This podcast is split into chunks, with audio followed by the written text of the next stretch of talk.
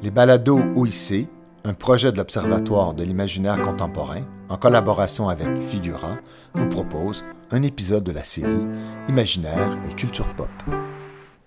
Chers popophiles, popovores et popophages de tout poil, nous voici encore réunis pour une nouvelle émission de Pop en stock en format euh, zoomesque et transatlantique. Et cette fois-ci, nous avons le plaisir de recevoir Clémentine Houg. Bonjour Clémentine. Bonjour Antonio. Et qui va nous parler de son ouvrage consacré à William Burroughs et la science-fiction. Donc, c'est William Burroughs SF Machine, publié dans les éditions Joux. Clémentine, tu es docteur en littérature comparée avec une thèse qui a euh, été publié sous le titre du Le Cut-up de William Burroughs, Histoire d'une révolution du langage. Tu es aussi chercheuse associée dans le 3 l'âme de l'Université du Mans. Qu'est-ce qui t'a amené tout d'abord vers les liens entre Burroughs et la, science-fiction? Le, projet euh, a, cheminé assez lentement, puisque je m'intéressais euh, par ailleurs à, la science-fiction comme objet d'étude et euh, j'ai commencé en fait euh, à lire ce que lisait Burroughs, ce qu'il avait déclaré, euh, lire en tout cas, dans plusieurs entretiens. Et il y avait énormément de science-fiction. Il disait régulièrement que c'était vraiment ce qu'il lisait le plus et avec le plus de plaisir. Et donc, je me suis amusée à, à, lire ses propres lectures. Et j'y ai vu beaucoup de points communs avec des thématiques et aussi avec des procédés, euh, alors de manière plus diffuse, mais énormément de liens thématiques avec euh, son œuvre à lui. Par ailleurs, euh, il y avait déjà beaucoup de, travaux publiés sur l'influence qu'il avait lui-même eue sur la science-fiction à partir de la fin des années 60, du milieu des années 60, notamment la New Wave SF britannique, mais aussi américaine, et le cyberpunk. Et j'ai eu envie de, mettre un petit peu tout ça en perspective dans un temps un peu long, vraiment de, ses lectures jusqu'aux auteurs qui l'avaient influencé, parce que j'ai trouvé qu'il y avait, a des, études hein, qui existent là-dessus, mais pas vraiment de, de d'ensemble, euh, en tout cas pas de choses récentes. Euh, sur euh, une vue d'ensemble dont euh, William Burroughs serait un peu le pivot qui retracerait un peu cette histoire science-fictionnelle de son œuvre, qui est une œuvre très riche, très complexe et qui met en jeu, en scène, beaucoup de thématiques très, liées à la SF, très propres à la SF, hein, des envahisseurs extraterrestres, des guerres interplanétaires, etc.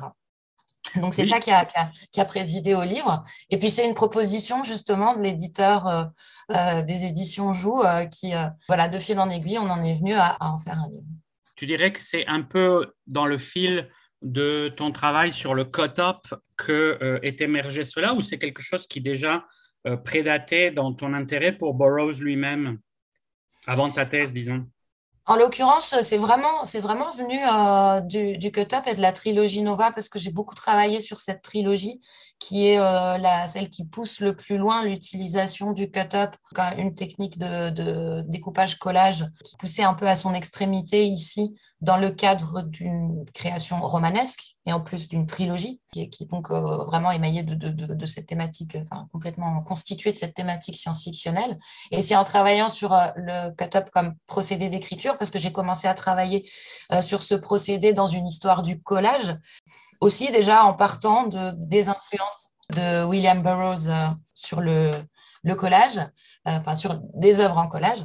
Et, euh, et c'est là qu'a émergé en fait cette interrogation sur euh, les, son intérêt et les sources science-fictionnelles qu'il avait pu avoir aussi, où se croisent finalement ben, deux histoires, celle de l'avant-garde, vraiment des procédés d'avant-garde, du collage en littérature, mais aussi évidemment en, les arts picturaux, et l'histoire de la science-fiction aussi, qui est l'histoire de la littérature populaire, où finalement il va un peu agglomérer les deux parce que le principe même du cut-up consiste à, aller piocher dans des matériaux euh, totalement différents et à les agglomérer. Dans l'introduction, tu annonces précisément que c'est un dialogue véritablement complexe puisqu'il va dans tous les sens, dans le sens que c'est à la fois donc euh, la différence, je cite, la contamination mutuelle de, de l'œuvre de Burroughs et de, de la science-fiction. Tu travailles à la fois donc cette euh, appropriation, déconstruction, remontage, etc., etc., que fait Burroughs de certaines sources, on va y venir,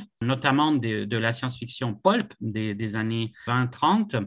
Et de l'autre côté, cette opération non seulement a une influence donc sur la pratique de la science-fiction ultérieure, mais aussi finalement crée une sorte de territoire étrange, de dispositif et tu emploies le terme très deleuzien, donc de euh, SF Chine, pour signaler donc cette sorte de zone de, turbulence. On va y aller donc par, euh, par les approches successives telles que tu le présentes dans le livre. Tout d'abord, donc, tu t'intéresses et, dans une lecture serrée des sources de l'imaginaire burroughsien et euh, tu as choisi quelques œuvres donc Burroughs lui-même a évoquées dans différents entretiens. Donc ça, c'est la partie Burroughs, euh, lecteur de science-fiction. Alors, très curieusement, parce qu'on aurait pu imaginer toutes sortes d'autres influences, mais en se tenant donc euh, euh, à ce que Burroughs lui-même a, dit, émerge donc un petit panthéon assez disparate pour les amateurs de science-fiction. D'un côté, la trilogie cosmique de Space Trilogy de C.S. Lewis, plus connu pour Narnia, pour son amitié avec, avec Tolkien, un peu plus oublié dans le domaine du fandom de la science-fiction. Vénus et le Titan, en anglais Fury de 47 de Henry Kuttner, Three to Conquer d'Eric Frank Russell de 56, Twilight World de Paul Anderson 61 et The Star Virus de 64 de Barrington Bailey. Et on voit que peu à peu, on se rapproche plus de euh, l'écriture de Burroughs elle-même. Et justement, un livre comme The Star Virus est déjà contemporain et entre déjà dans l'orbite de ce qu'on pourrait appeler euh, l'univers Nova et l'univers euh, Burroughs. Alors tout d'abord, Lewis, donc qu'est-ce qui relie Burroughs et C.S. Lewis? Dans la trilogie cosmique, C.S. Lewis développe notamment, et c'est quelque chose dont Burroughs parle beaucoup en entretien, l'idée que euh, la planète Terre, alors il y a toute une, euh, une, logique où chaque planète du système solaire a un Oyarsa qui est une espèce de divinité tutélaire euh, qui veille sur la planète. Il est amené à communiquer avec ses un personnage est amené à communiquer avec ses Oyarsa au, cours de différents voyages. Les Oyarsa de Mars et de Vénus lui confient que celui de la Terre est désormais silencieux et qu'ils ont en quelque sorte perdu le contact parce qu'il a muté il aurait euh, muté en un, être maléfique euh, qui justement pousse euh, bah, toute la planète à son autodestruction et les humains à, s'entretuer. Et c'est cette idée qu'il y a quelque chose d'interne à l'humanité qui, divise l'humanité en deux entre une possible humanité finalement si ce n'est parfaite, du moins bienveillante, et euh, une espèce de, divinité intégrée, en tout cas d'esprit du mal qui serait intégré dans l'humain.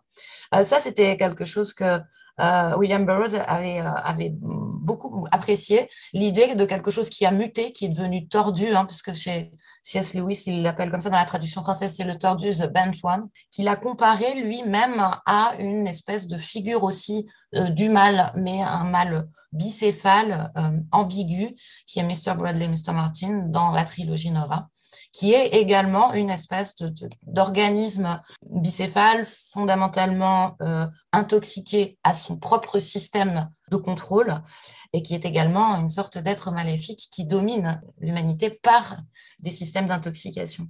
Donc il y a cette, euh, cette vision globale euh, qui, qui, avait, euh, en tout cas que, que, Burroughs a déclaré avoir vraiment, il, a, il, déclare avoir été interpellé et y avoir trouvé des parallèles avec son propre... Et d'ailleurs, c'est assez intéressant parce qu'on fait souvent le portrait de Lewis comme une sorte d'auteur euh, chrétien apologétique. Et en fait, ce qui est assez singulier dans, justement cette trilogie, c'est que c'est plutôt une réflexion sur le legs des gnostiques. Il y a tout un, tout un imaginaire gnostique qui finalement, euh, pour quelqu'un comme Burroughs, grand lecteur omnivore, etc., a pu rejoindre des préoccupations métaphysiques plus vastes qu'il a pu connaître par ailleurs par d'autres, par d'autres textes. Et ce serait curieux de voir si le gnosticisme arrive chez Burroughs par Lewis d'abord ou euh, si c'est une confluence euh, donc avec, des, avec d'autres préoccupations, puisque le leg gnostique, c'est un peu la, tradition souterraine, underground, de la, spiritualité occidentale chrétienne, enfin sous le christianisme, disons, et qu'elle se retrouve par ailleurs dans plein d'auteurs que Burroughs euh, connaît par ailleurs, comme William Blake, etc. etc. Donc c'est assez, euh, assez curieux de voir que effectivement c'est, un peu la relecture du, euh, du mythe gnostique en clé science-fictionnelle qui marque donc cette première confluence donc d'un classique de la SF et, de, et Burroughs.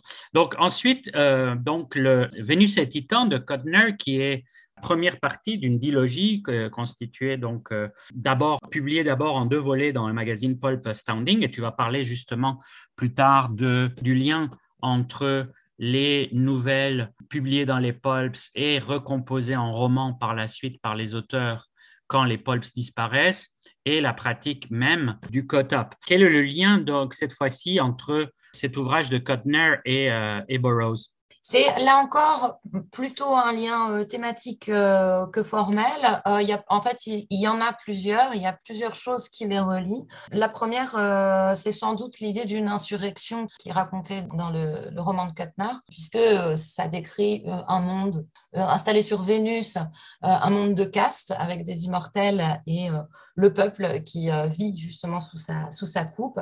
Et c'est l'histoire d'une insurrection. Donc ça, c'est thématiquement quelque chose qui est très récurrent aussi euh, dans toute euh, l'œuvre burroughsienne.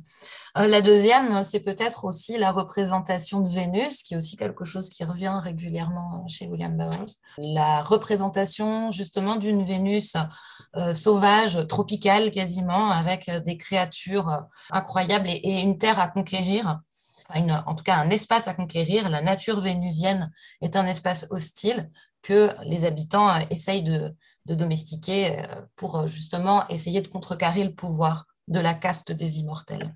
Donc il y a vraiment euh, et ces représentations de l'espace et les représentations politiques de l'insurrection, et puis l'utilisation que va en faire le héros insurgé, donc Harker, dans le roman de Kuttner, l'utilisation qu'il fait des médias, puisqu'il va utiliser les images pour aller dans le sens de son insurrection et essayer de mobiliser la population et il crée des, euh, notamment une espèce de deepfake, c'est-à-dire qu'il fait parler euh, avec un grand réalisme, euh, il crée des images du dirigeant de la caste des immortels pour arriver à ses fins et, générer en fait la mobilisation autour de lui, autour de, son, projet insurrectionnel. Donc il y a plein de petites choses en fait dans ce roman qui thématiquement auront suscité l'intérêt de, de William Burroughs, la personnalité même du héros qui est très très ambiguë.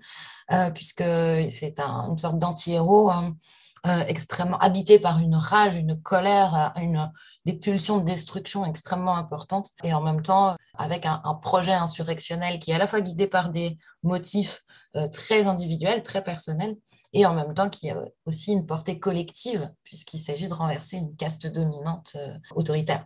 Oui, c'est d'ailleurs une réécriture comme, comme ce sera le cas chez Burroughs, euh, c'est aussi une réécriture de tout l'imaginaire de l'Amérique, euh, des pionniers, de la, de la conquête de l'Ouest, de la destinée de manifeste, ce qui est assez caractéristique des premières œuvres de science-fiction, si on pense à l'autre Burroughs, donc euh, Edgar Rice Burroughs, avec son cycle martien de Barsoon, etc.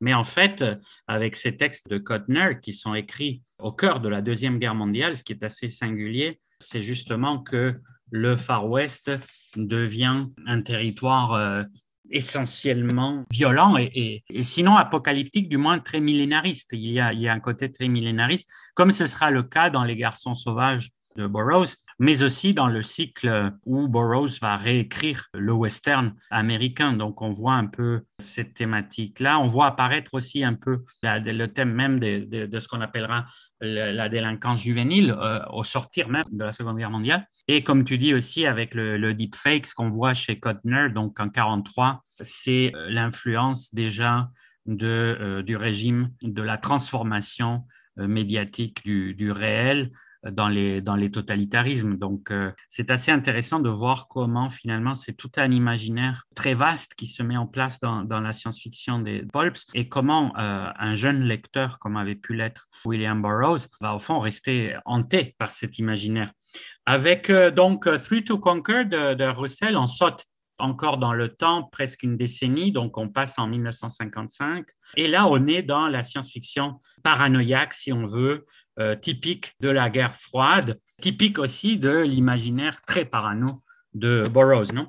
Oui, complètement, puisqu'on est avec ce, roman de Russell à, l'intersection euh, aussi de l'espionnage, du roman noir euh, et de la science-fiction avec cette histoire d'une invasion invisible de Vénusien encore, qui est un enquêteur amateur euh, qui a, des dons de télépathie, va, tenter de déjouer. Là, effectivement, il y a le, motif de l'invasion d'une part, qui est quelque chose qu'on va retrouver chez William Burroughs, euh, le caractère invisible de cette euh, invasion, évidemment. Donc, un peu sur le, effectivement, hein, comme tu le disais, cette logique qui est dans l'air du temps du body snatcher, très populaire à cette époque-là, mais aussi peut-être une forme de, une façon de caractériser les personnages euh, avec euh, beaucoup d'humour, euh, beaucoup d'humour noir, beaucoup de dialogues extrêmement ciselés qui, sont dans, un, dans une, forme d'ironie que Burroughs a sans doute énormément appréciée et dans laquelle il se reconnaissait également. Oui, et d'ailleurs l'influence du, du hard-boiled, du, roman noir, qui va être un des genres que Burroughs va explorer tout d'abord, et notamment avec l'ouvrage écrit avec Kerouac donc mmh. euh, sorte de parodie de, de, polar euh, disjoncté. Effectivement, tu cites l'humour noir, tu cites une phrase, euh, un échange assez rigolo, c'est le personnage de Harper est un personnage de télépathe et c'est sa capacité de lire les pensées qui le conduit à identifier des envahisseurs extraterrestres qui occupent des enveloppes humaines comme dans le cas des profanateurs donc, que tu citais, l'autre grand roman parano des années 50 de Jack Finney, adapté bien sûr au cinéma avec le succès euh, que l'on sait. Donc, j'ai établi un contact mental avec Jocelyn Whittingham et elle m'a rapidement insulté, alors je lui ai tiré dessus. Vous considérez que c'est un motif adéquat pour un meurtre? demanda Jameson. Au vu du nom, oui. Comment vous a-t-elle appelé Salaud de terrien? Donc là, voilà le, genre de truc qui effectivement mélange savoureux de euh, hard-boiled et de, euh, et de science-fiction. C'est quelque chose qui, qui, apparaît beaucoup dans ces années-là, du fait que justement, ces deux genres hégémoniques dans la culture pop de l'époque. Et là aussi, on voit comment euh, William Burroughs est le fruit de cette culture pop, puisque ce sont deux coordonnées qui vont rester très présentes dans toute l'œuvre de Burroughs. Et d'ailleurs, Harper est déjà un personnage clivé, comme ce sera le cas de pratiquement tous les personnages euh, burroughsiens. Avec le Twilight World de Paul Anderson, nous sommes dans le registre donc euh, apocalyptique qui revient malheureusement à la mode en ce moment puisque c'est une histoire de troisième guerre mondiale. Il y en a eu beaucoup évidemment à partir de la partir de la deuxième. Et là, donc, euh, c'est plus cet imaginaire euh, post-atomique qui marque Burroughs.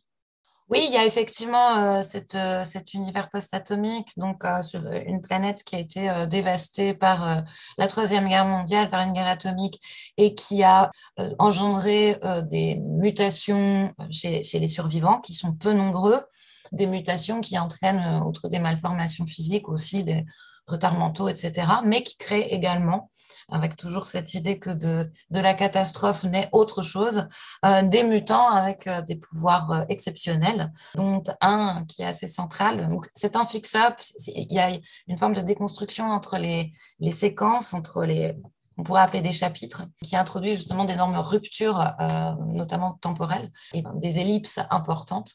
Euh, ce qui aura aussi formellement, là je pense, beaucoup intéressé Burroughs, c'est euh, le, caractère discontinu de, ce texte-là.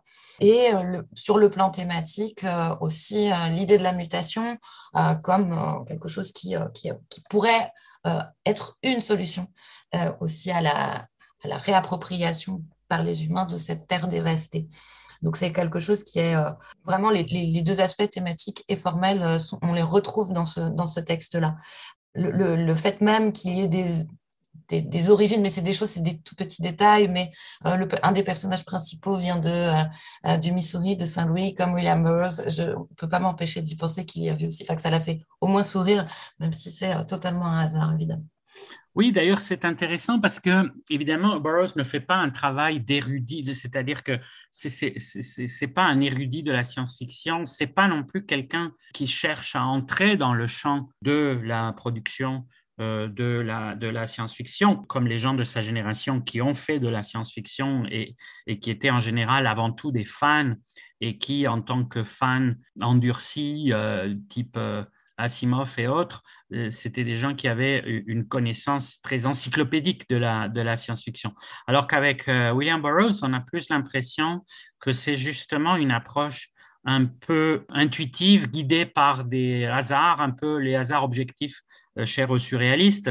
Et, et, donc cette idée de piocher dans un imaginaire collectif, vraiment au sens, non pas au sens jungien, mais au sens un imaginaire culturel qui était littéralement partout dans l'Amérique où il a grandi et où finalement il a pu connecter avec des grands thèmes de la science-fiction à travers des œuvres qui ne sont pas nécessairement les œuvres euh, canoniques ou panthéonisées ou les mêmes les plus, les plus populaires. D'ailleurs, certains de ces textes n'ont même pas été traduits en France, euh, ce qui prouve qu'ils n'ont pas ce statut canonique-là. Paul Anderson est connu pour plein d'autres livres euh, plutôt que par, plutôt que par celui-là, etc c'est vraiment le mélange donc de l'ubiquité de cet imaginaire et le fait que Burroughs peut s'y brancher à travers certaines interfaces qui ont marqué son imaginaire. Et le fait qu'effectivement, ça peut être par des, par des réseaux de, sympathie comme, comme euh, Vénus,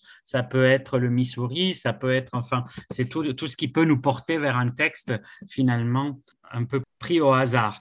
Et puis enfin, donc, c'est euh, un ouvrage qui est peut-être plus directement relié, parce qu'il est aussi plus contemporain de sa pratique à ce que faisait euh, Burroughs, c'est The Star Virus, donc le, premier roman de, euh, Bailey, qui euh, donc évoque une bande d'orpailleurs spatiaux jouant leur vie dans des parties de poker atomiques hallucinées. Et où il y a cette phrase donc qui est déjà très Burroughsienne les humains sont un cancer, un dangereux virus qui se propage à l'infini. Et phrase donc à laquelle Burroughs peut parfaitement souscrire. Oui, avec Barrington Bailey, c'est vraiment très intéressant parce qu'il y a une influence mutuelle hein, qui est euh, revendiquée par les deux auteurs, puisque Burroughs va citer euh, des fragments de Bailey dans la trilogie Nova, Bailey va écrire euh, en utilisant le cut-up. Donc on est là, on est à la frontière de l'influence et du dialogue entre, entre ces deux auteurs. Mais comme le, The Star Virus est un tout petit peu antérieur en fait à la fin du premier opus de la trilogie Nova, je l'ai quand même considéré comme une source d'influence, d'autant qu'il y, est, est cité.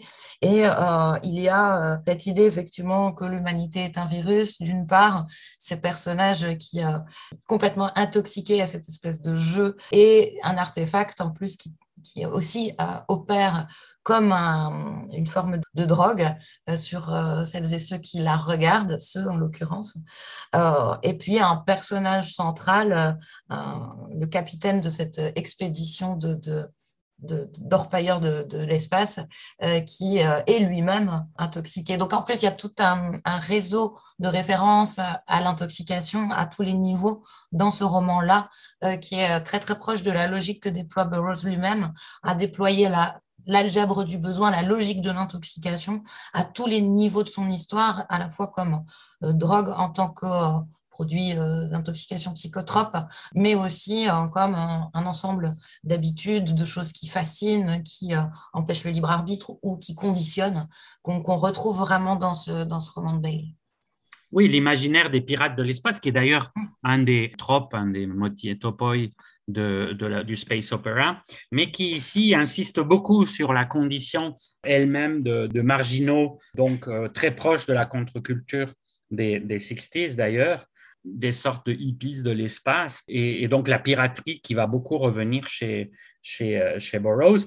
La réécriture, encore une fois, de la, de la frontière, donc tu cites Bailey, curieux, la Terre de Vénus, un paradoxe, l'humanité emporterait toujours avec elle son héritage terrestre, à la telle colonisée au-delà du signe. Les vieux mots, les vieilles pensées, les vieux motifs, et tu rapproches cela de ce que Burroughs appelle en 64, donc exactement à la même époque, les vieilles mythologies brisées donc de l'Amérique. Donc là, effectivement, sorte de commence la confluence entre la SF et Burroughs dans les deux sens. Burroughs se met plus, de manière plus évidente, disons, dans l'univers de SF avec Nova, et la SF commence à se faire écho avec des œuvres comme celle de Bailey, mais aussi évidemment avec le culte voué par la New Wave, Moorcock, Ballard, etc., à, Burroughs. Donc, euh, à, partir de ces œuvres individuelles, tu dégages donc de, cette, influence, tu dégages quelques grands thèmes, donc les anti-héros, mutants, télépathes, toxicomanes, un peu ce qu'on a vu dans ces différentes œuvres, et qui vont être un peu combinés, justement, ces caractéristiques dans l'anti-héros euh, non? Oui, oui, en effet. J'ai parlé de quelques œuvres, effectivement, euh, qui, reviennent régulièrement euh, dans les propos de William Burroughs, mais euh, il en cite d'autres aussi beaucoup plus célèbres, notamment bah, Dune de Herbert ou, Arthur C. Clarke, etc. J'ai un peu choisi aussi peut-être des œuvres moins connues, mais dont l'imaginaire m'avait vraiment, de manière très visible, enfin, me semblait très visiblement lié à l'imaginaire burroughsien.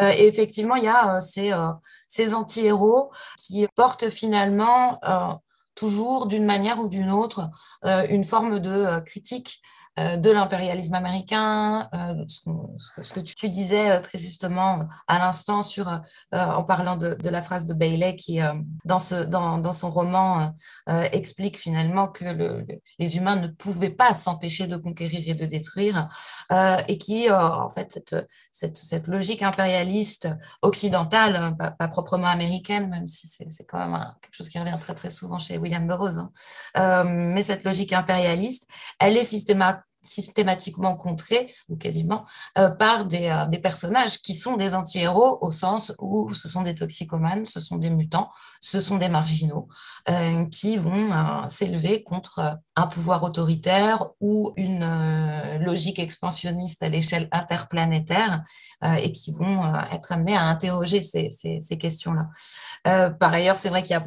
on en a un petit peu parlé, la, question de la piraterie qui repose sur cette idée d'appropriation finalement de biens, de vaisseaux, de transgression aussi euh, de l'ordre euh, établi et des règles euh, de l'espace, en l'occurrence. Et puis, et puis la mutation, qui est la là, des personnages qui sont des hybrides rejetés pour cette raison-là. Pour Anderson, on les prend même pour des personnes handicapées mentales, alors qu'en fait, elles ont une façon différente de penser. Et cette façon différente de penser aussi va euh, permettre à l'humanité tout entière de, euh, peut-être, on ne le sait pas vraiment, mais je ne veux pas trop raconter l'histoire, de, rendre de nouveau la Terre habitable, ou en tout cas de reconstruire une civilisation.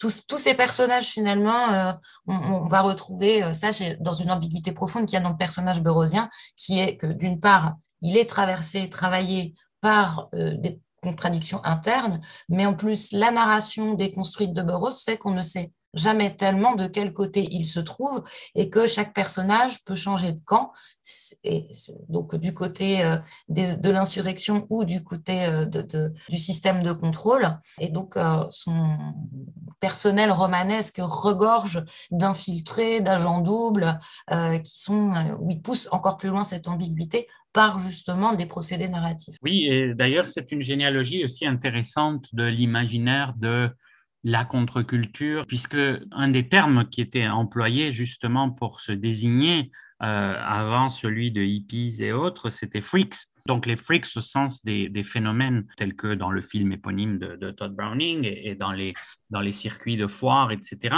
Et ce qui est assez intéressant, c'est de voir comment finalement le sentiment d'aliénation profond de la Beat Generation, il rejoignait un autre sentiment d'aliénation qui était celui dans le fandom de la science-fiction et dans, l'univers un peu de la science-fiction, de cette sorte de culte du mutant qui, euh, s'était établi à travers euh, quelques, œuvres phares et où justement on voyait bien comment l'auteur de science-fiction s'identifiait beaucoup avec euh, la figure de la mutation qui prend une connotation très paranoïaque avec la, mutation radioactive de la bombe, etc. Et donc, c'est très curieux de voir ces généalogies un peu se, tracer autour de, ce dialogue euh, complexe entre, entre Burroughs et la, et la SF, et comment des personnages de SF se retrouvent disséminés dans cette œuvre. Il en va de même pour euh, l'habitat, donc pour l'imaginaire de, Vénus,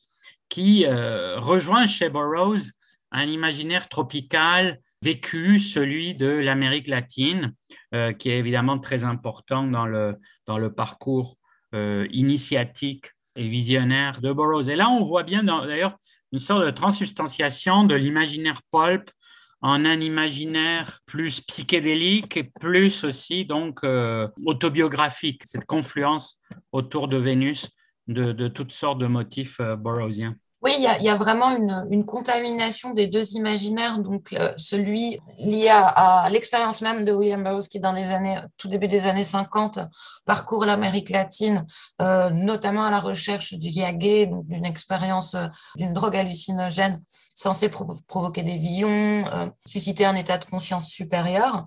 Et dans ces lectures, on retrouve une Vénus souvent très tropical, reconnaissable d'ailleurs à ça dans les romans. Euh, c'est un peu l'imaginaire typique du, végétation luxuriante, des créatures euh, sauvages, euh, notamment des insectes d'une taille phénoménale, etc., qu'on va retrouver d'ailleurs dans, les textes de Burroughs lui-même. Un peu comme si ces lectures de jeunes adultes venaient rencontrer aussi son expérience non seulement d'une euh, expatriation, mais en plus d'une quête initiatique quasiment pour ce qui est de la recherche du yagé, avec euh, cette confrontation à une, nature sauvage et en ce qui concerne le yagé, en tout cas ce qu'il en a raconté, d'un échec, puisqu'il a consommé du yagé, mais il n'a jamais eu la révélation qu'il attendait de cette, euh, de cette drogue, en tout cas jamais l'image qu'il s'en faisait. Dans plusieurs de ses textes, d'ailleurs, de ces textes, bah, dans les lettres du Yagé qu'il envoie à Allen Ginsberg, c'est assez récurrent. Et dans Queer, qui est publié beaucoup plus tard, mais qu'il écrit à cette époque-là, en tout cas à la, suite de cette période-là, euh, c'est euh, énormément, ça tourne autour de la déception constante de cette expérience. Et c'est vrai que les représentations de, Vénus dans ces lectures reprennent ces, représentations d'un paysage euh, à la fois sauvage, hostile, à conquérir, mais en tout cas, objet euh, d'une volonté de conquête, euh, mais en même temps toujours, euh, toujours tenu à une certaine distance. Oui, ce greffe aussi les souvenirs du jardin des supplices d'Octave Mirbeau, c'est la planète des supplices, et spécialement des supplices sexuels, où, on voit aussi apparaître la, la, sexualisation, voire la pansexualisation que fait Burroughs de beaucoup de ces motifs de la science-fiction, à un moment où la science-fiction aussi elle-même va progressivement traiter une sexualité qui avait été taboue dans les premières décennies, qui va devenir même assez euh, omniprésente dans les années 70. Là aussi, il y a un truc intéressant entre le, l'aspect, donc on parle évidemment toujours avec Burroughs de la drogue et l'influence de la drogue sur, euh, sur la, littérature, etc., etc. Mais ce qui est assez intéressant, c'est de voir que un imaginaire qu'on pourrait associer avec un imaginaire euh, hallucinogène, etc., mais il part souvent de bases très intertextuelles, que ce soit sous le fait que effectivement euh, on peut imaginer que quelqu'un comme William Burroughs, euh, en train de, de, se droguer, bah, son imaginaire euh, préalable de lecteur, enthousiaste de tout ça, bah, on peut imaginer comment ça a pu alimenter des bons bad trips.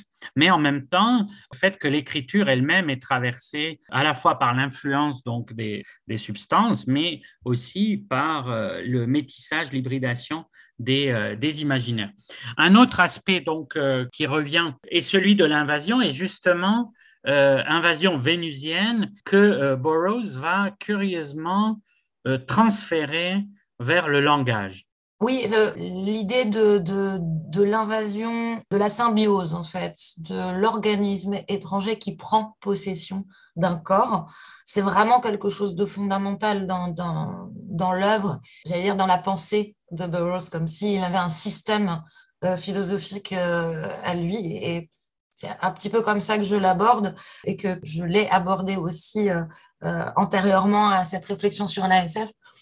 C'est l'idée que le, langage est un virus qui aurait contaminé l'humanité et qui quelque chose, en fait, un langage parlerait à travers nous. à travers les humains. Et donc, c'est tout l'univers SF qui euh, euh, met en scène euh, des symbiotes, des envahisseurs, des body snatchers, des systèmes viraux. C'est quelque chose d'extrêmement important dans l'univers romanesque et dans la pensée politique de William Burroughs parce que tout son, tout son travail et tout, le, principe du cut-up est censé justement être un remède à cette, à cette intoxication par le langage.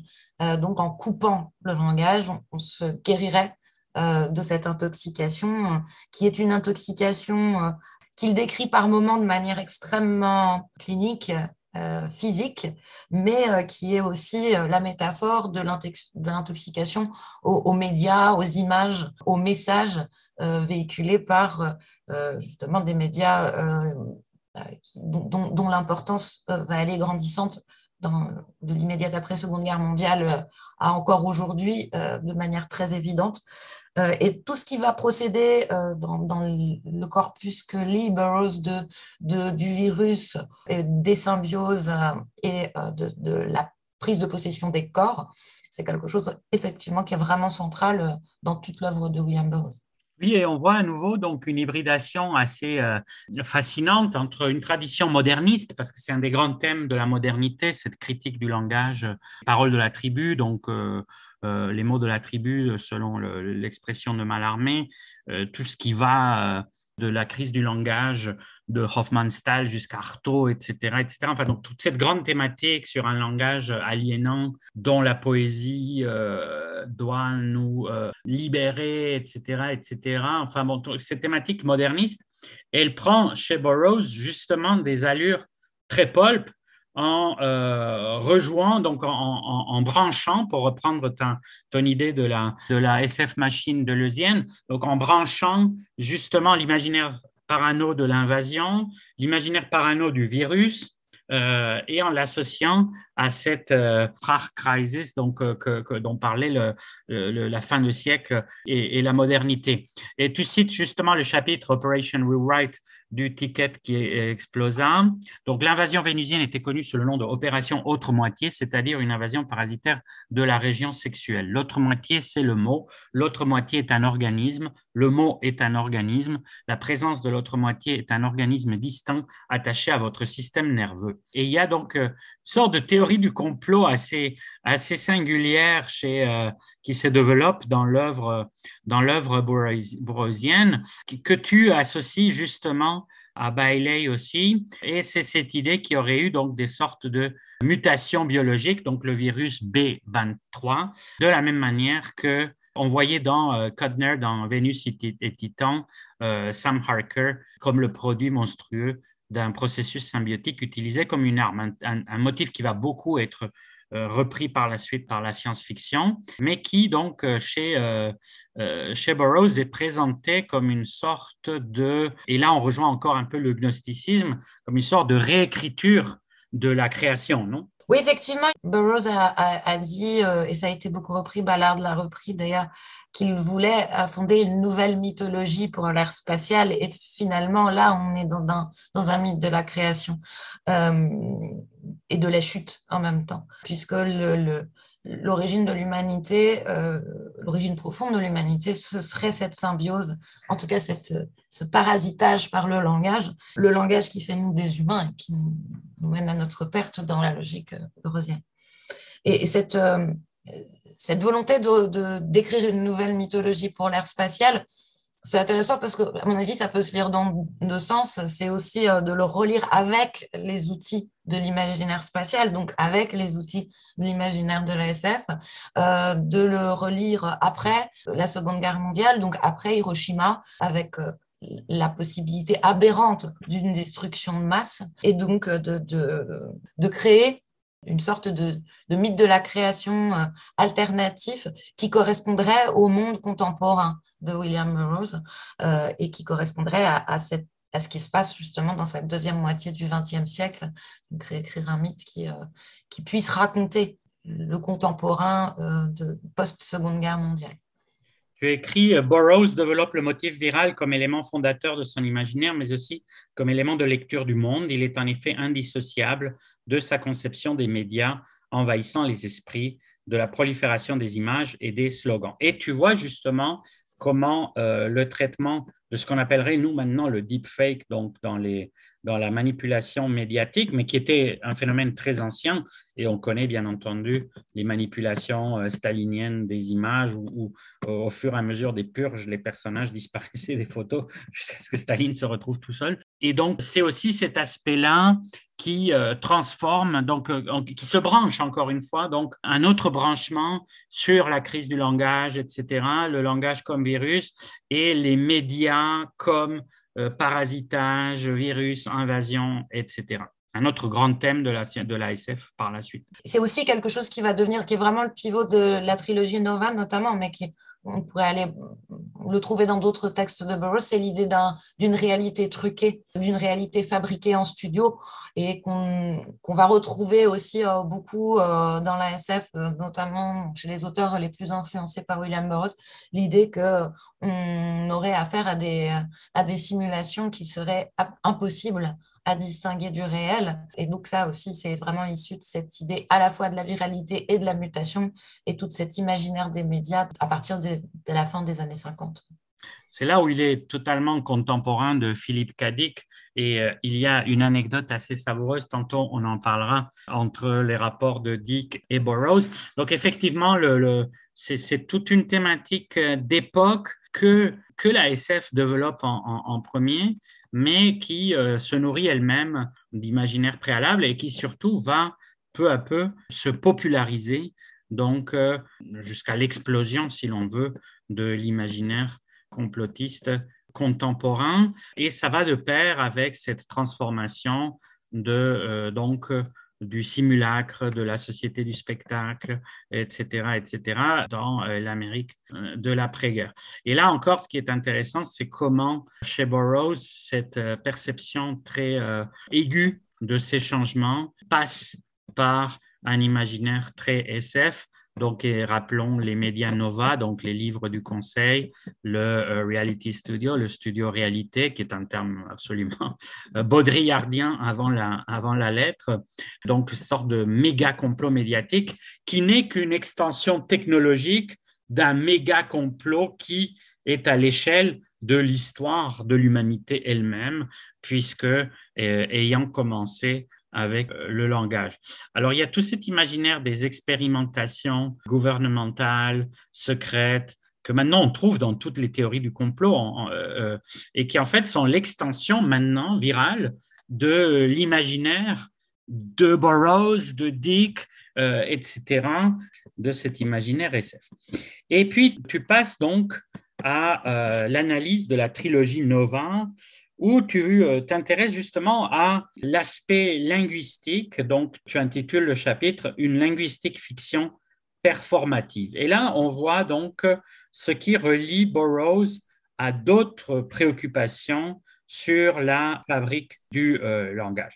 Il y a d'un côté l'influence très intéressante sur toute la science-fiction de euh, l'hypothèse Sapir-Whorf ou Whorf-Sapir. Donc, cette idée que le langage façonne notre pensée, notre vision du monde, euh, littéralement. Oui, oui, effectivement, ça c'est quelque chose qui est dans la logique même euh, du cut-up parce que le, le principe fictionnel du cut-up, parce que le cut-up est à la fois un procédé d'écriture, mais aussi un motif dans la fiction, puisque c'est une arme dans la fiction pour lutter contre le studio réalité, justement. Et donc, l'idée même qu'on puisse, en agissant sur le langage, agir sur le réel est complètement dans la lignée de l'hypothèse Sapir-Whorf.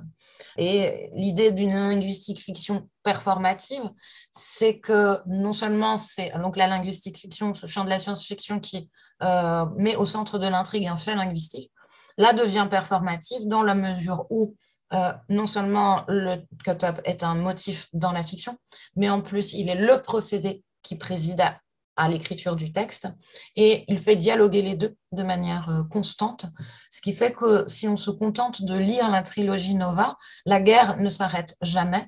Et ce n'est qu'une fois finalement qu'on passe au niveau du texte, c'est-à-dire au niveau du texte fragmenté, et qu'on considère que tous ces discours de, du reality studio, en fait, on les voit déjà se fragmenter sous nos yeux, qu'on arrive à un texte agissant, qui en plus prend à partie très régulièrement euh, le lecteur. Alors, ce sont, il prend à partie des personnages, mais de manière directe, le lecteur peut tout à fait en être le destinataire direct en disant il faut couper les lignes, il faut couper euh, euh, les lignes de diffusion des médias, il faut couper les, images, il faut couper les mots.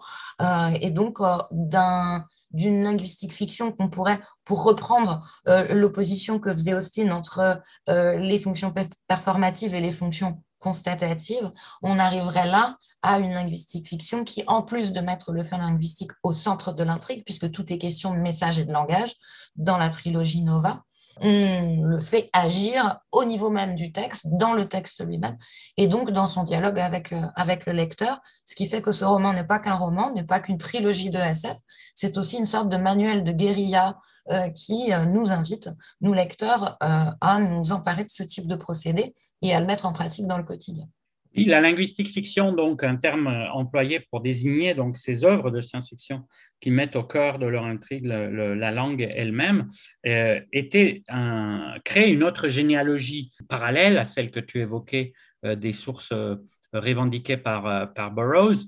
Il y a notamment les langages de Pao de, de, Jack Vance de 57, dont tu cites un extrait qui, qui illustre littéralement l'hypothèse donc linguistique de Sapir et, et Worf. Donc, euh, je cite, euh, Aucune langue n'est neutre, toutes contribuent à donner une impulsion à l'esprit des masses, certaines avec plus de vigueur que d'autres. Si nous allons plus loin, nous remarquons que tout idiome induit dans l'esprit des masses un certain point de vue sur le monde. Quelle est la véritable image du monde? Existe-t-il un langage qui l'exprime? Premièrement, nous n'avons aucune raison de croire que la véritable image du monde, si tant est qu'elle existe, puisse être un outil très utile ou efficace. Deuxièmement, aucun standard ne nous permet de la définir. La vérité est contenue dans l'opinion préconçue de celui qui cherche à la définir. Alors là aussi, est-ce que Burroughs en est venu à l'hypothèse euh, euh à travers Vance? Est-ce qu'il euh, a reconnu euh, l'hypothèse dans Vance? Mais ce qu'on voit, c'est comment des problématiques qui, a priori, semblent relever de la culture académique ont pu se retrouver, se sont retrouvés dans la culture pop à travers justement l'intérêt qu'a toujours eu la science-fiction, non seulement pour les sciences dites exactes, mais pour les sciences humaines aussi. Tu cites aussi évidemment d'autres grands classiques de la linguistique fiction comme Babel 17 de Delany, 266, donc déjà dans l'orbite de la SF contemporaine de, l'écriture de Burroughs, et aussi chez euh, Ian Watson, je cite, donc euh, œuvre traversée par une question qui irrigue toute l'œuvre burroughsienne, la possibilité d'agir sur le réel par le langage, moins comme une incantation magique, ce qui était le cas en passant des romantiques, donc le, culte romantique de la poésie comme parole qui réenchanterait le monde, parole magique, etc. Donc moins comme une incantation magique que comme une machine qui libère le sens au sens de signification, mais aussi de direction, plus de sens unique, mais un accès à la multiplicité du sens. Et on rejoint là aussi un autre vecteur très intéressant, assez hétérodoxe et finalement euh, moins reconnu dans la linguistique euh, stricto sensu que curieusement dans la SF, c'est la sémantique générale donc de euh, Alfred Korzybski, si je ne me trompe dans la prononciation. Et là, c'est aussi quelque chose d'assez curieux, c'est Van Vogt, donc euh, dans la trilogie du Nona, que, qui a intronisé la pensée très hétérodoxe de, l'auteur de General Semantics, donc livre de 1933, et qui en a fait une sorte de euh, trop de la science-fiction, alors que la sémantique générale, euh, en général, a, peu allumé les, linguistes de profession, disons.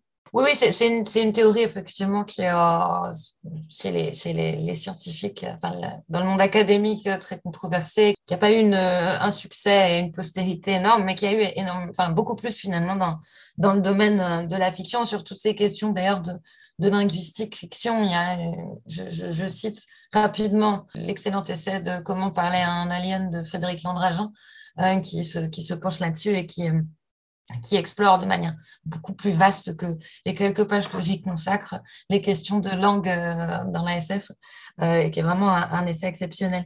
Euh, oui, sur, sur Korzybski, effectivement, ce qui est intéressant, c'est que bon, Korzybski, ça va plus loin que le, fait, le simple fait linguistique, c'est tout, tout ce qui fonde la logique occidentale, c'est ce principe hérité d'Aristote de non-contradiction. Donc, euh, A doit être égal à A, A doit être différent de non A, et A ne peut pas être égal à non A, euh, qui euh, va intéresser Korzybski, puisqu'il va affirmer que l'identité n'existe pas l'identité dans un monde en perpétuelle mutation, dans, le réel, n'existe pas. Et Korzybski va plus loin euh, en disant que c'est même cette logique aristotélicienne qui cause tous les problèmes de l'Occident euh, du XXe siècle, ce que reprendra à son compte William Burroughs, justement, euh, puisqu'il parle énormément de Korzybski.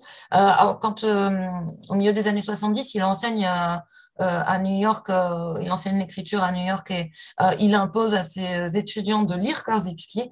Pour lui, c'est le seul moyen de créer réellement, justement, sur, sur cette, cette, idée qu'il faut se départir de la logique aristotélicienne de l'identité pour arriver vraiment à la multiplicité du réel et donc à un véritable contact avec le réel qui ne soit plus médiatisé, en quelque sorte, par, par ce prisme logique.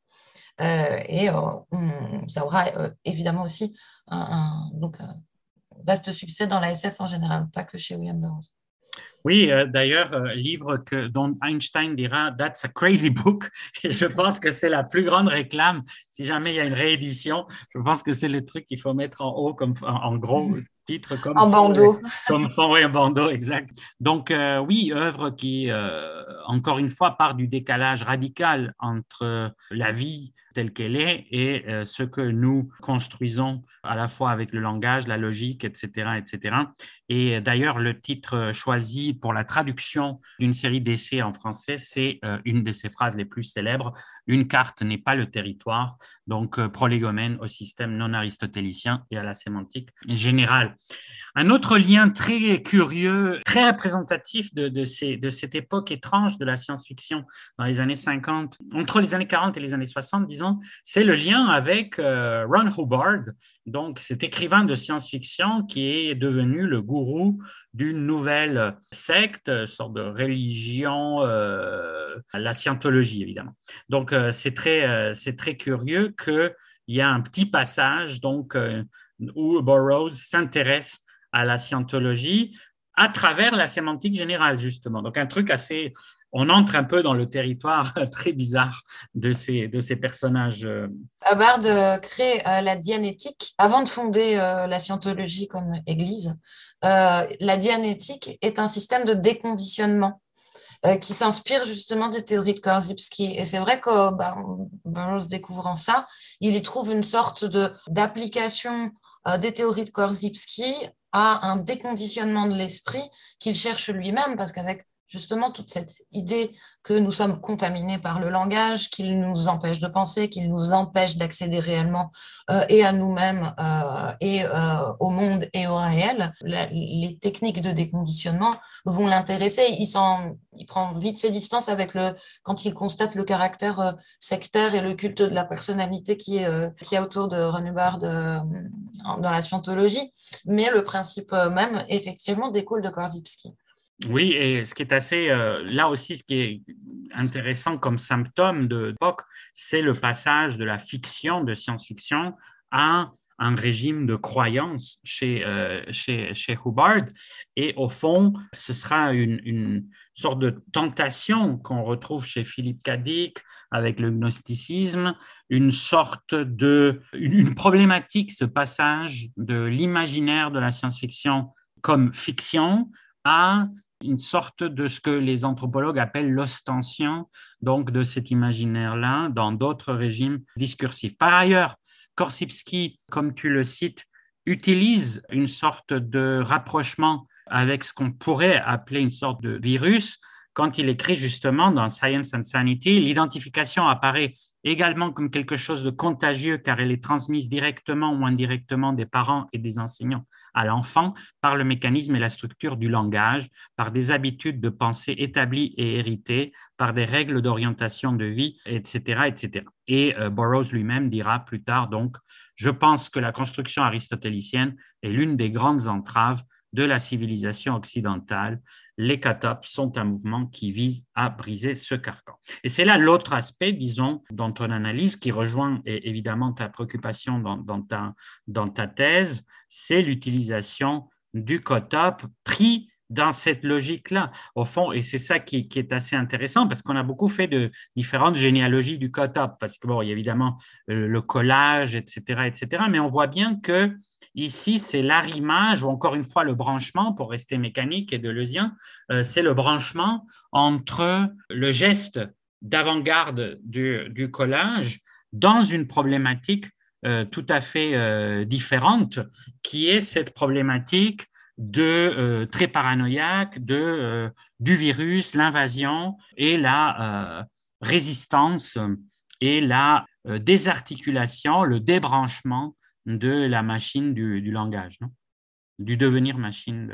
Ce branchement-là, euh, entre euh, l'avant-garde euh, et la, paranoïa issue de, de, de en tout cas les logiques du complot, de la contamination, etc., c'est vraiment ce qui permet, je crois, chez William Burroughs, d'arriver à une véritable pensée politique, issue des deux, justement, des deux éléments qui, qui irriguent cette, son, son imaginaire, l'avant-garde et, l'ASF, euh, c'est-à-dire penser euh, une, une pratique collective euh, de, de l'imaginaire qui, à travers une, un procédé très simple qu'est le collège, qui est vraiment à la portée de tout le monde, puisse à la fois permettre de créer, créer des mondes en quelque sorte, en tout cas de créer des textes, de s'approprier un matériau textuel, euh, un ensemble de messages devenus, ou en tout cas, d'après Burroughs, ayant toujours été euh, envahissant, euh, aliénant, et de connecter tout ça avec en plus une espèce de corpus populaire d'histoire de SF.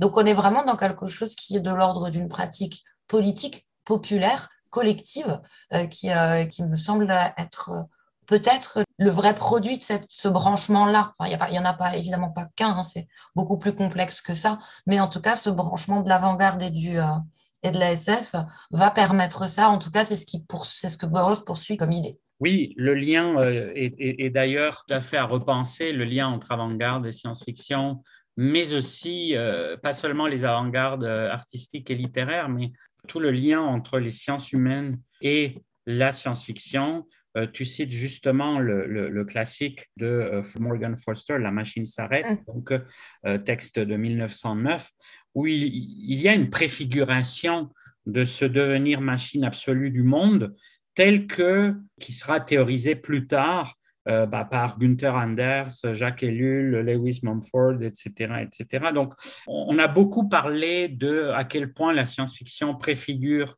le monde des techniques, mais on s'est moins intéressé malheureusement à euh, tout ce que la science-fiction préfigure comme théorie, en fait. Et donc, pas juste est-ce que la science-fiction a prévu les voitures qui volent, etc., etc., mais justement, est-ce que la science-fiction n'a pas prévu, enfin, ou n'a pas anticipé la déconstruction, etc., etc. Enfin, bon, beaucoup de théories euh, que, a priori, on n'associerait pas à la science-fiction. Et donc, c'est aussi un aspect très intéressant de ton, de ton travail à travers Burroughs, comment cette, euh, cette interaction se crée. Et donc, ce qui est très intéressant avec, euh, avec euh, ton analyse donc, du, du COTOP à travers l'interaction avec la linguistique fiction, c'est justement que ça déplace le, les coordonnées du, du débat et, et, ça ouvre une, autre, dimension qui va au-delà de, du geste euh, tel qu'il a tellement été euh, glosé, repris, etc., euh, etc. Et puis ensuite, tu t'intéresses à l'autre versant. Donc, nous avons vu la question des sources, la question de la réappropriation, et après, tu t'intéresses donc à la question de la postérité SF des machines borrowsiennes. Et je cite, si la SF borrowsienne se réalise, c'est que si, ce qu'il se produit dans son texte advient réellement, car le Cotop réalise quelque chose qui est de l'ordre d'une lutte en acte contre la dystopie que l'histoire de la trilogie Nova donne à penser. Et il s'agit d'ouvrir les perspectives d'une utopie, d'une entreprise collective. Les auteurs et créateurs influencés par Burroughs vont poursuivre cette ouverture du champ des possibles de William Gibson à Neil Stephenson, de James Graham Ballard à Cathy Hacker. La lutte contre le studio réalité s'intensifie à mesure que les machines informationnelles accroissent leur domination. Et on peut parler donc euh, avec euh, Mikri Amos de la Burroughs Generation dans euh, les années 70. Alors, on en a beaucoup parlé pour les rapports avec le punk, le noise, etc., le rapport avec la poésie, évidemment, l'avant-garde, mais aussi donc les deux grands versants de l'influence burroughsienne dans la science-fiction, la New Wave et le cyberpunk.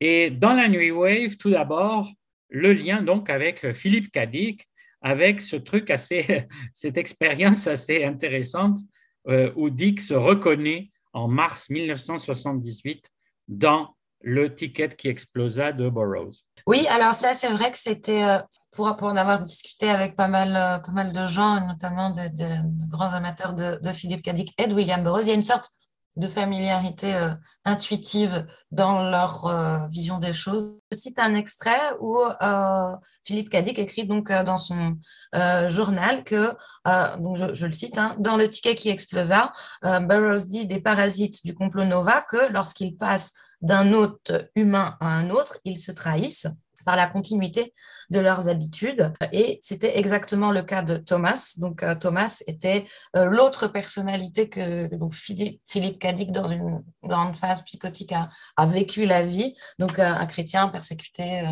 au premier siècle après Jésus-Christ, qui était une sorte de dédoublement de personnalité. Et donc Dick écrit, je me suis subjectivement senti comme une femelle, un utérus dans lequel était déposé quelque chose comme un œuf. Comme un œuf de coucou. Cela signifie-t-il que Burroughs décrit intentionnellement ou non quelque chose de vrai? Donc en fait, euh, Philippe Cadic a vu dans euh, le premier, dans le, deuxième volume de la trilogie Nova, une sorte d'explication de ce qu'il aurait vraiment vécu dans, dans cette phase-là, printemps 74, lorsqu'il vit une sorte de double vie où il, il, a l'impression d'être coupé en deux et de vivre deux vies parallèles, l'une dans le présent et l'autre au premier siècle après Jésus. C'est vraiment une trouvaille étonnante parce que euh, la manière déjà dont Philippe Cadic en parle, euh, et euh, il, il, dit justement, quelques mois plus tard, toujours dans son journal, il écrit qu'après avoir lu Burroughs, il a écrit Ubik. Et ça, c'était, c'est vraiment extrêmement intéressant parce que justement, cette espèce de familiarité intuitive se trouve plus ou moins justifiée dans ses journaux. Enfin, en tout cas, expliquée d'une certaine manière. Oui, et je me suis dit en lisant ça, qui est quand même un moment totalement savoureux où deux personnages complètement euh, spéciaux, disons, se, se, lisent. Mais je me suis dit, s'il y a un truc encore plus bizarre que lire William Burroughs, c'est imaginer Philippe Cadic en train de lire William Burroughs. Parce que l'explosion mentale, le mindfuck colossal que, que ça a pu représenter de cette sorte de mise en abîme. Et c'est d'ailleurs, ce serait un projet rigolo de cut-up d'imaginer William Burroughs, enfin, Dick en train de lire Burroughs, l'interférence entre ces deux, ces deux imaginaires. Un autre passage tout à fait passionnant de ce pont, c'est le chassé-croisé euh, véritablement euh, complexe autour de Blade Runner.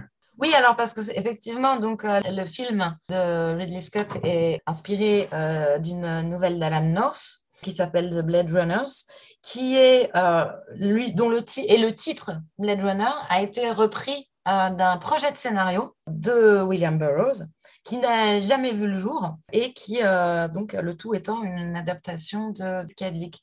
Donc on a une espèce de triangulation constante entre les imaginaires de Dick et ceux de Burroughs qui arrive en plus dans l'imaginaire populaire grand public, hein, puisque le film de Ridley Scott a quand même été euh, un succès euh, colossal et, euh, reste un, chef-d'œuvre cinématographique quand même assez indiscutable.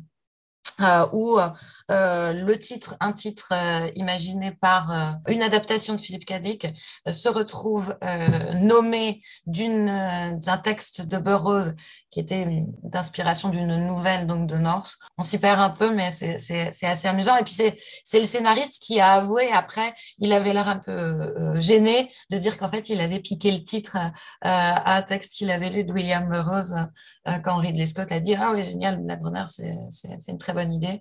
Et euh, donc, euh, euh, c'est son assistant, je crois, qui lui a dit qu'il l'avait emprunté à William Burroughs. Oui, et, ce qui est assez singulier, c'est, enfin, tout, tout est singulier dans l'histoire, puisque effectivement, le texte original d'Alan North de Blade Runners de 74 raconte l'histoire de contrebandiers de produits médicaux, donc euh, qui doivent sauver les plus pauvres d'une épidémie, encore un thème qui est revenu malheureusement d'actualité dans nos vies. Et on voit bien qu'est-ce qui a pu intéresser Burroughs, justement, cette sorte de, dystopie virale, d'apocalypse pandémique avec une police de la santé et des médecins clandestins euh, qui sont comme des sortes de dealers euh, etc. Alors, on peut lire le script de Burroughs. J'invite nos, auditeurs, auditrices à le faire. C'est quand même assez, euh, assez intéressant. Et, ce serait très intéressant de voir euh, le lien, d'étudier le lien avec le roman de, North, comment il y a une sorte de, de, transformation, de réappropriation par, par Burroughs. C'est un cas intéressant de, réécriture, mais d'adaptation, dans transmédiatisation, etc., etc. Donc, c'est un, très beau sujet. En français, d'ailleurs, le titre a été traduit par Le porte-l'âme, ce qui finalement est un peu la traduction euh, beaucoup moins poétique de Blade Runner. Donc, euh, ça aurait été un peu une cata si le film en français de Ridley Scott se serait appelé euh, Porte-l'âme. Mais bref, une, chose assez, assez, assez singulière que juste par le lien euh, de, du terme lui-même, l'œuvre de Burroughs se soit branchée sur l'œuvre de, Dick. Alors, par ailleurs, donc, outre ce, lien très, très, euh, très sensible, ce sont deux approches très différentes, mais d'imaginaire qui ont énormément de liens. Évidemment, les simulacres, paranoïa, le, le, euh, le virus, le fait que Dick se Burroughsise euh, dans l'exégèse, etc., etc., où là, on entre vraiment dans une sorte de truc où, ces choses-là sont vraiment euh, existentielles et elles, sont appropriées par, l'écriture du moi, etc., euh, etc. Et donc, outre ce lien très fort, il y a donc le fait que la New Wave, la génération de la New Wave, se revendique de Burroughs. C'est une manière je pense qu'il y a différentes choses. Tu évoques certains aspects de, de, ce, de ce branchement. Je pense qu'il y a d'un côté le fait que William Burroughs permettait aux gens de la New Wave de se distinguer, de se dégager du fandom habituel, classique de la science-fiction, en revendiquant quelqu'un qui était plutôt du côté des avant-gardes et du côté de la haute littérature, entre guillemets, mais dans la marginalité, de la contre-culture surtout. Donc c'était une manière à la fois de légitimer un nouveau type de, science-fiction en l'accouplant avec un des plus prestigieux écrivains, mais à la fois c'était un des plus prestigieux, mais un des plus honnis euh, de par l'aspect euh, outsider, euh, queer, toxicomane, etc., etc. Donc à la fois donc revendiquer cette marginalisation, revendiquer quand même toute la filiation avec les grandes figures de l'avant-garde versus le pulp et aussi, euh, le, je pense, une, vraie fascination, c'est-à-dire que pas seulement une posture ou un geste, euh, si on veut, bourdieusien de, distinction dans le champ littéraire, etc., mais, mais aussi, je pense, une fascination, une sidération qu'on voit beaucoup chez Ballard, par exemple. Et euh, c'est d'ailleurs assez intéressant parce que Ballard lui-même aura cet effet sur d'autres lecteurs, donc de sidération et de fascination, et eux, ils l'ont eu avec Burroughs. Donc, euh, tu cites euh, des passages où justement Moorcock présente euh, Burroughs comme le maître à penser d'une nouvelle science-fiction, donc beaucoup plus éclatée et libérée au sens des carcans du, du, pulp. Tu cites aussi un texte assez, assez sympathique de Philip Joseph Farmer, où il fait, lui, un branchement assez curieux entre les deux Burroughs, c'est-à-dire entre Edgar Rice Burroughs, l'auteur de Tarzan, Pellucidar, Barsoun, etc. Et William. Et c'est un texte assez, assez singulier de Jungle Rod Kid of the Nod. Donc, euh, en français, c'est cet enfoiré de Tarzan dans les vapes. Et où il y a euh, donc Tarzan est réécrit à la lumière de Burroughs. D'ailleurs, c'est aussi intéressant, ça rejoint une de mes recherches que j'avais fait donc, sur l'amour singe, les représentations justement très provocatrices de, cet aspect qui est un peu latent euh, dans, chez, chez Tarzan euh, dans le texte, euh, dans le texte d'origine et qui ici devient complètement dingue et très, et très provocateur. Et puis le plus Burroughsien, sans doute, c'est Ballard lui-même, mais plus spécifiquement la foire aux atrocités de Atrocity Exhibition. Oui, ce, ce texte-là est vraiment, bah, d'ailleurs, placé sous même pragmatiquement sous la tutelle de William Burroughs dans sa réédition de, de 91, puisque Burroughs le, préface, qui euh, euh, reprend et, en même temps dépasse euh, la logique de Burroughs à tous les plans, c'est-à-dire sur le plan des procédés d'écriture, on va retrouver du montage, mais dans une euh, logique très cinématographique. Le discours sur l'aliénation par les images, avec euh, tout un jeu de simulation, de simulacre, euh, si, on reprend pour, pour plagier Baudrillard, qui va vraiment s'inscrire à la fois dans la continuité de William Burroughs sur le plan voilà, de la réflexion sur le statut des images, sur le statut du réel et sur les procédés d'écriture, et qui en même temps va complètement aussi donner euh, une, forme d'orientation à cette euh, New Wave SF, puisque il s'agit moins là, il s'agit vraiment de réfléchir sur euh, la, nature, non pas seulement des technologies, mais de la production sur notre, de la de l'effet des technologies, pardon, sur nos productions imaginaires, sur notre façon de nous situer dans le réel. Et ce qui est intéressant justement avec cette New Wave SF, c'est que lorsque Moorcock reprend New Worlds et fait pour ce numéro inaugural, donc il est au moment où il, reprend la revue, euh, qui est complètement un hommage euh, à, William Burroughs. On n'est qu'en 64 et à cette époque-là, Burroughs est d'abord pas très très connu euh, et quand il est connu, extrêmement décrié par la critique. Donc il va y avoir aussi, ça va être aussi une façon de le mettre en avant en se plaçant sous sa forme de, tutelle intellectuelle, euh, ça va vraiment donner aussi de la visibilité, je pense, à cet auteur-là, euh, à Burroughs lui-même, auprès d'un public euh, qui ne le connaît pas nécessairement.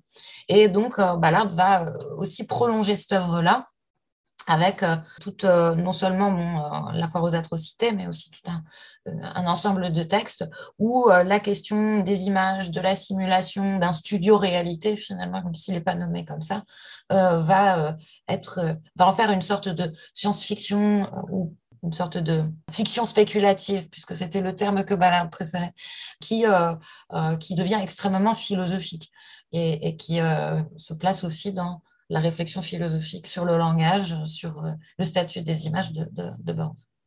Oui, dans le sillage de cette, euh, de cette new wave de la science-fiction, tu évoques aussi un aspect très intéressant qui est le paradoxe euh, de Cronenberg, puisque on sait que Cronenberg adapte The Naked Lunch, mais en grande partie, ironiquement ou paradoxalement, ce n'est pas le film de Cronenberg le plus Burroughsien. Et dans une certaine mesure, tu le dis, euh, confronté à l'œuvre elle-même, Cronenberg l'évite en se réfugiant dans le biographique. Si certains thèmes favoris de l'auteur, hallucination, hybride mécanique, organique, agent secret, y sont abordés, ce n'est étonnamment pas le plus Burroughsien des films donc de, de, Cronenberg. Et en fait, ce qui est assez curieux, c'est l'ombre burroughsienne qui justement se mélange avec Ballard et avec Dick dans Cronenberg à partir de Stereo, Crimes of the Future, Shivers, Rabid et surtout Vidéodrome, puisque avec Vidéodrome, on est vraiment à la croisée justement de ce studio réalité et, euh, et on est un peu à la croisée de, de ces trois figures tutélaires, où l'image devient littéralement un virus, une tumeur, et puis bien sûr un peu plus tard euh, Existence. Alors c'est là aussi un aspect très intéressant de voir comment les influences, le jeu des influences sont complexes. Et donc on comprend bien pourquoi il en vient à adapter quand même euh, The Naked Lunch, mais ironiquement, donc on voit que l'aspect biopic, etc., qui est très intéressant par ailleurs, hein, et, dans, dans un autre contexte, c'est, enfin, dans, un autre regard sur le film, c'est quand même une des manières de, s'attaquer à cette œuvre parmi les, multiples euh, possibilités euh, d'adaptation qu'elle avait, et aussi de non-adaptation ou de non-adaptabilité euh, cinématographique, mais de voir le, parcours de l'œuvre. Et puis l'autre grand versant, c'est évidemment le cyberpunk, donc, qui, dans un certain sens, curieusement, littéralise Burroughs. C'est-à-dire, si la New Wave est très embarquée dans l'aspect expérimental de Burroughs, etc., etc.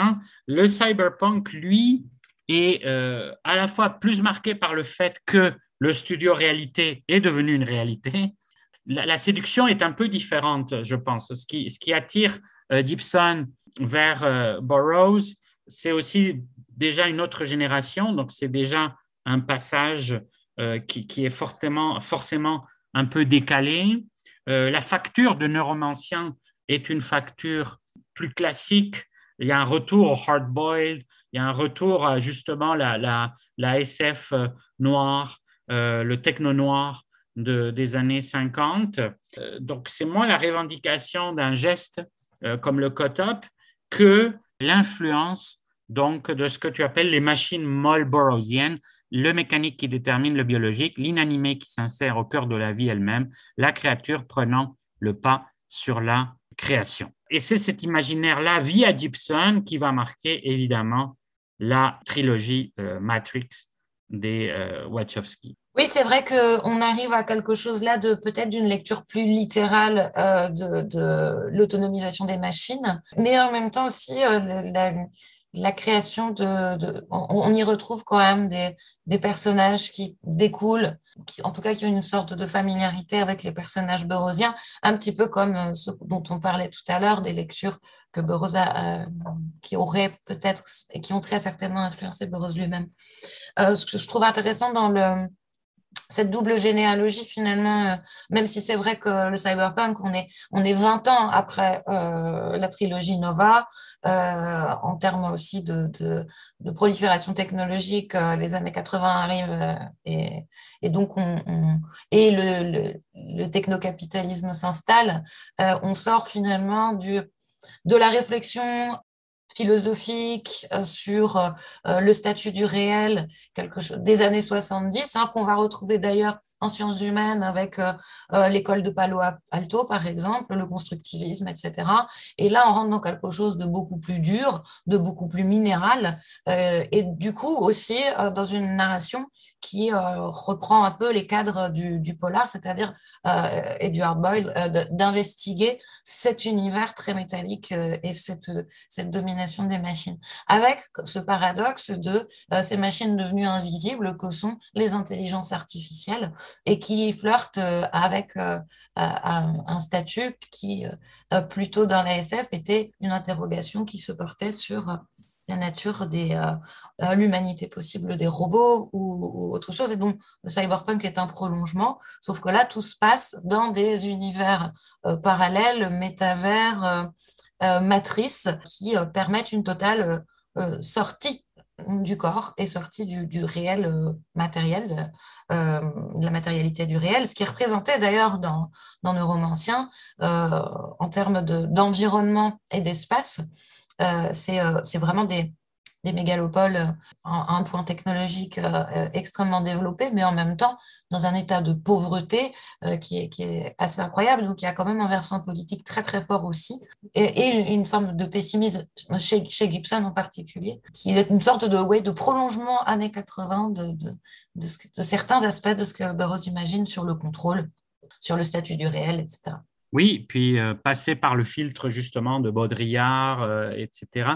Et par ailleurs, tu cites aussi donc un autre auteur assez inclassable, moins connu en France. D'ailleurs, le livre que tu, que tu évoques, je ne sais plus. Euh, oui, je pense qu'il est, qu'il est, qu'il, a été traduit. Empire of the Senseless de 1988 de Kathy Acker. Alors Kathy Acker, on l'associe beaucoup avec le punk, comme d'ailleurs rare représentante de, ce que serait une littérature punk. Elle participe à la Nova Convention de 78, qui a donné lieu à un album dont vous pouvez voir quelques extraits euh, sur YouTube, Donc, dans Empire of the Senseless, on a quelque chose qui euh, est un petit peu aux, antipodes de l'aspect mainstream de, Matrix, si l'on veut, qui s'ancre plus dans la radicalité de Burroughs, dans, la polysexualité, dans, la version post-apocalyptique, les drogues, etc. etc. Donc, c'est une autre filiation qui, se, crée là. On reste un petit peu dans le territoire de l'avant-garde, aussi avec des éléments de science-fiction.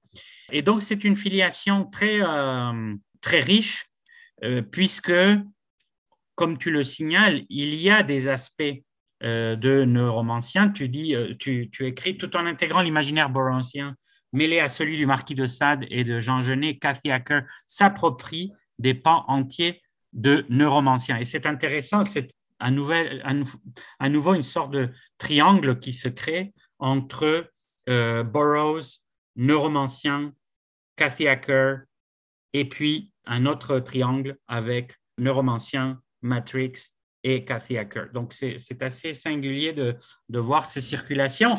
Et euh, donc, très SF Machine, justement, euh, la sorte de, de, virtualité des branchements mais de, de, cette SF Machine.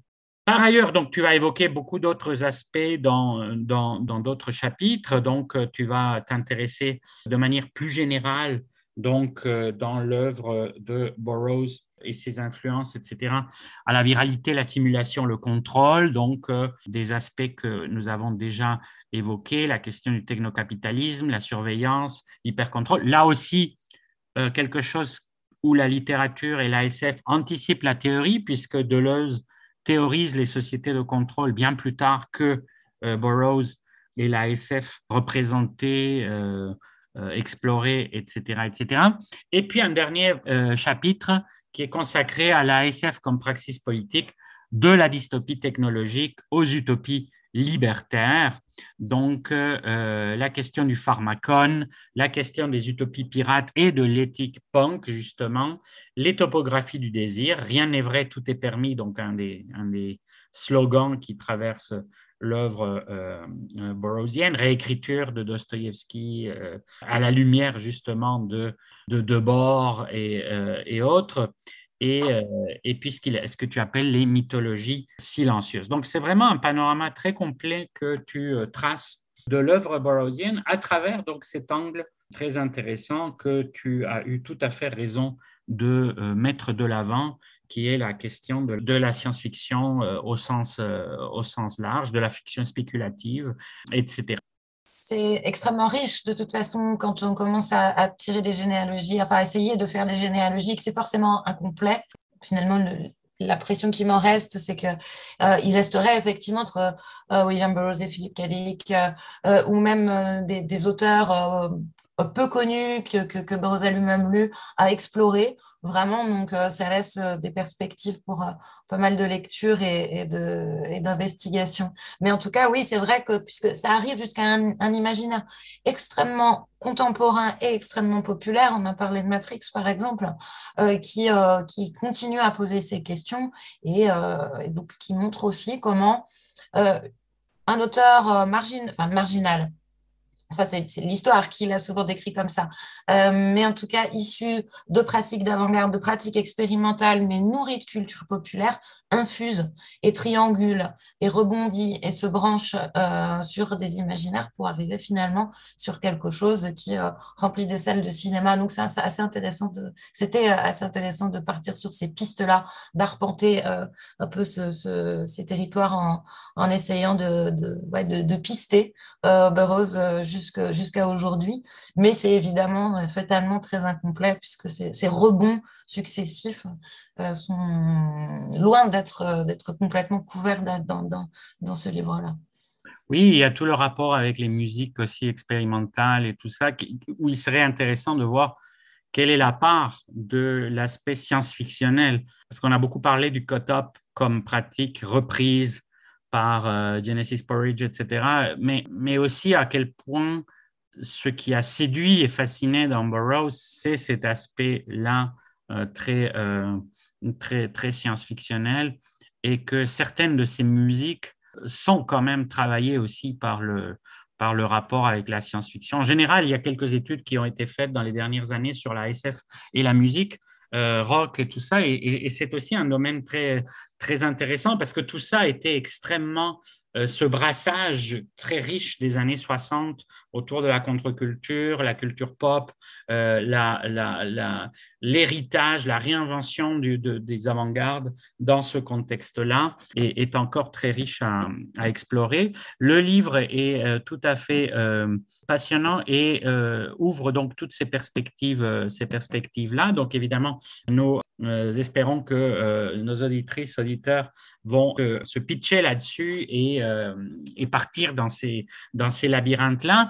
Euh, comme les livres intéressants en général, c'est souvent aussi les portes qu'ils ouvrent qui sont, qui est aussi très séduisant. C'est-à-dire que en le lisant, euh, on a aussi des, sortes de flashs de dire ah bah tiens ben, ce lien, etc., euh, etc. Et puis on, voit d'autres liens qu'on n'avait pas vus et qu'on aurait envie d'explorer.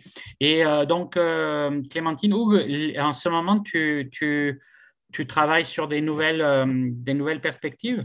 Oui, je travaille avec, euh, dans le cadre d'un projet ANR qui s'appelle euh, ION, donc, euh, sur l'imaginaire du temps, qui est dirigé par Audrey Tuaillon de.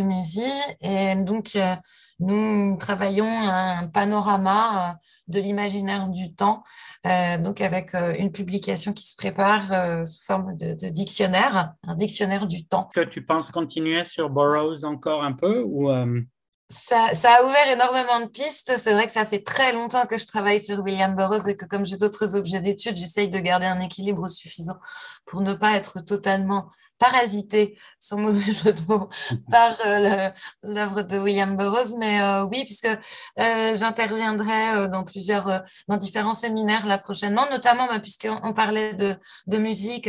Il y a un séminaire qui se tiendra en juin, le 17 juin, si je ne dis pas d'erreur, euh, à l'université Gustave Eiffel et qui aura d'ailleurs, euh, euh, qui sera accessible aussi par visio, puisqu'il est co-organisé par l'école doctorale et par l'association littérature populaire et culture médiatique autour de science-fiction et création sonore donc dans le cadre duquel je vais parler de cut-up sonore cette fois, et donc euh, des liens avec euh, notamment les, euh, la question du son dans, dans certaines des, des, dystopies ou des, bah oui, des dystopies essentiellement que j'abordais un peu rapidement dans le livre et que je vais pouvoir un petit peu plus développer ici.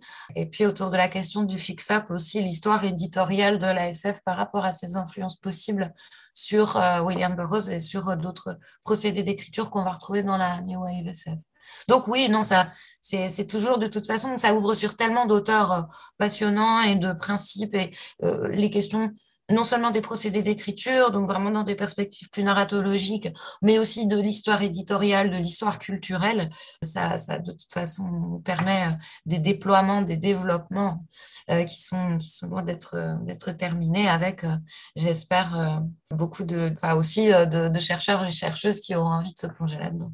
Oui, je rappelle pour euh, donc euh, tous ceux qui nous écoutent, c'est euh, nous avons aussi le dossier sur Pop en Stock du cut-up au sampling où il y avait notamment donc les articles de Christophe Becker sur sur Burroughs et, Gibson. nous avons aussi donc les, les articles sur Love War Riot, donc les liens, donc la réappropriation industrielle de, de Burroughs dans, euh, chez Genesis P. Orridge.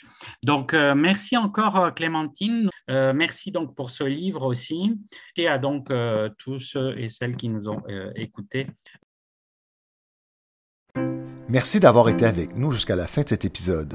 Les balados OIC sont disponibles sur toutes les plateformes de balado-diffusion et sur le site de l'Observatoire de l'imaginaire contemporain à l'adresse oic.ucam.ca.